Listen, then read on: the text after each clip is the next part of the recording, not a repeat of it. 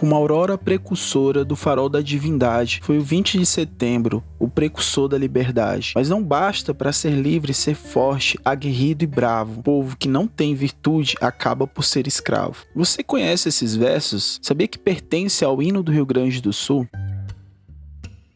O que será que o autor do hino quis dizer com foi o 20 de setembro, o precursor da liberdade? Eu sou o professor Daniel René e esse é o podcast História nos Stories. No episódio de hoje, regências.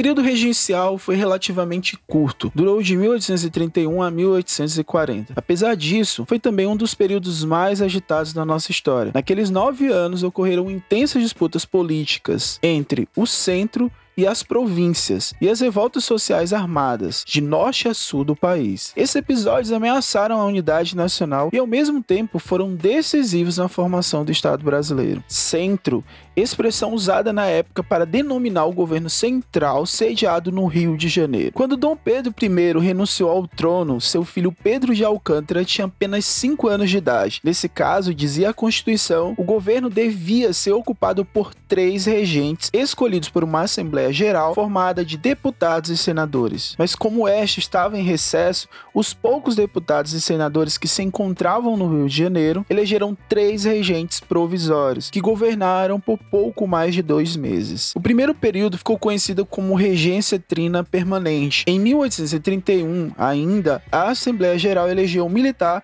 e dois deputados civis para compor a regência trina permanente. O homem mais poderoso dessa regência era o ministro da Justiça, o padre paulista Diogo Antônio Feijó. Esse nome vai aparecer várias vezes nesse período regencial. Quando essa regência assumiu o governo, ocorreu uma disputa pelo poder no parlamento, na imprensa e nas ruas entre três grupos políticos. Vamos listar agora cada grupo o que defendiam e os líderes. O primeiro grupo são os restauradores ou caramurus, que defendiam, defendiam a volta de Dom Pedro I ao poder, eram contrários às reformas sociais. O principal líder, Vicente Ferreira de Paula, moderados ou chimangos, defendiam a manutenção dos privilégios das elites provinciais e a monarquia constitucional. Seus líderes, Padre Diogo Antônio Feijó e Bernardo Pereira de Vasconcelos, exaltados ou farroupilhas, defendiam federalismo a garantia de autonomia política e econômica para as províncias. Parte deles eram favorável à República. Seus líderes, Cipriano Barata e Borges Afonseca. Desde o início, o governo formado por moderados usou soldados do exército para reprimir as manifestações populares. Por vezes, porém, esses soldados, sentindo as dificuldades do povo, juntavam-se a ele contra o governo. Por não confiar no exército e disposto a manter a ordem, o governo dos moderados criou em 1831 a Guarda Nacional. A Guarda Nacional foi uma força composta de cidadãos armados e fardados, não pertencentes às forças regulares, como por exemplo o Exército. Delas só podiam participar cidadãos proprietários com idade entre 21 e 60 anos e renda anual mínima de 200 mil réis nas quatro maiores cidades e de 100 mil réis no resto do país. O governo entregou aos fazendeiros mais ricos a patente de coronel. Coronel era o título dado aos ricos fazendeiros que chefiavam a Guarda Nacional e tinham grande poder político nas suas localidades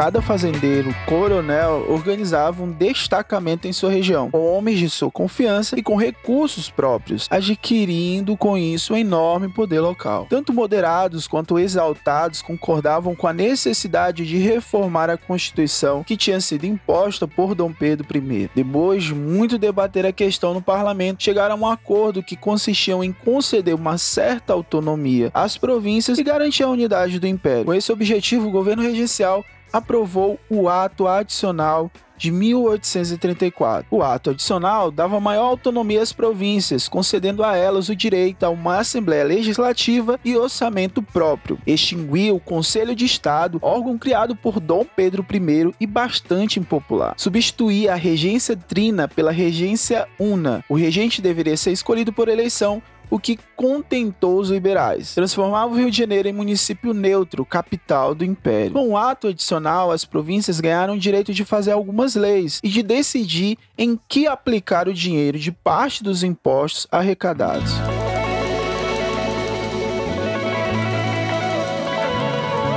Portanto, o ato adicional foi um conjunto de leis que modifica a Constituição do Império. Um fato muito importante foi a morte de Dom Pedro I em 1834. O grupo dos restauradores se dissolveu, parte de seus membros se retirou da política e outra parte passou para o grupo dos moderados. Nesse contexto, ocorreram no Brasil pela primeira vez eleições para a escolha de um chefe de governo. Padre Feijó venceu por uma diferença pequena de votos. O regente Feijó era favorável ao casamento dos padres, opinião que gerou grande polêmica na época. Durante o seu governo, ele teve de enfrentar duas das maiores rebeliões regenciais: a cabanagem no norte e a farroupilha no sul. Para isso, precisava de recursos que deviam ser aprovados pela maioria dos deputados na Câmara, mas a Câmara eleita no ano seguinte era formada em sua maioria por deputados da oposição. Sem o apoio da Câmara dos Deputados e sem recursos suficientes para conter as rebeliões provinciais, Feijó renunciou em 1800 1934. Feijó foi sucedido por Pedro de Araújo Lima, que inaugurou o Regresso, um movimento liderado por representantes políticos da cafeicultura do Vale do Paraíba e dos grandes comerciantes da cidade do Rio de Janeiro. Os regressistas queriam garantir a unidade do império e a ordem escravista, pondo fim ao que eles chamavam de anarquia do período regencial. Com esse objetivo, em 1840,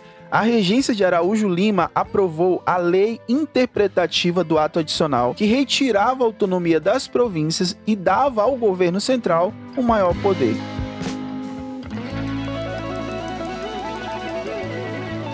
Você ouviu a segunda parte da série Brasil Imperial.